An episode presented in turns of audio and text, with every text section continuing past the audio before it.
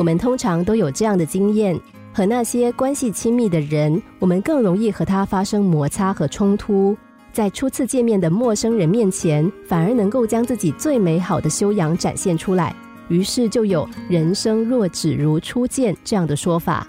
为什么交往越深的人越不容易相处呢？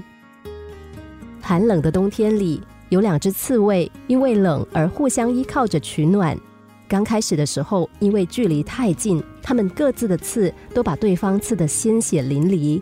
后来，他们找到一个比较合适的距离。不但是可以帮助彼此取暖，又不至于刺伤对方。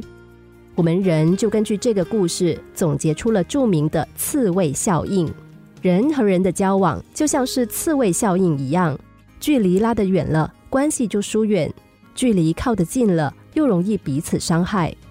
这就要求我们在人与人交往的时候，要选择适当的距离，有一定的距离才安全。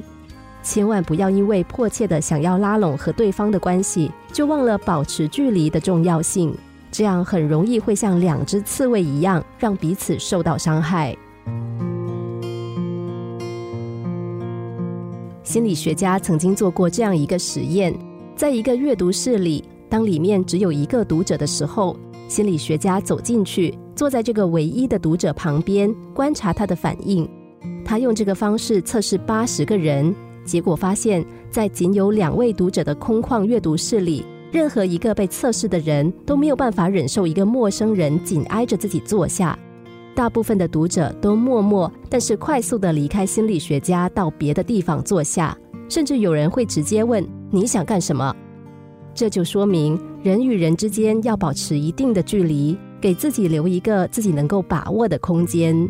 这个空间呢，它就像是一个无形的领域。容不得别人触犯，否则就会感到不舒服、不安全，甚至恼怒。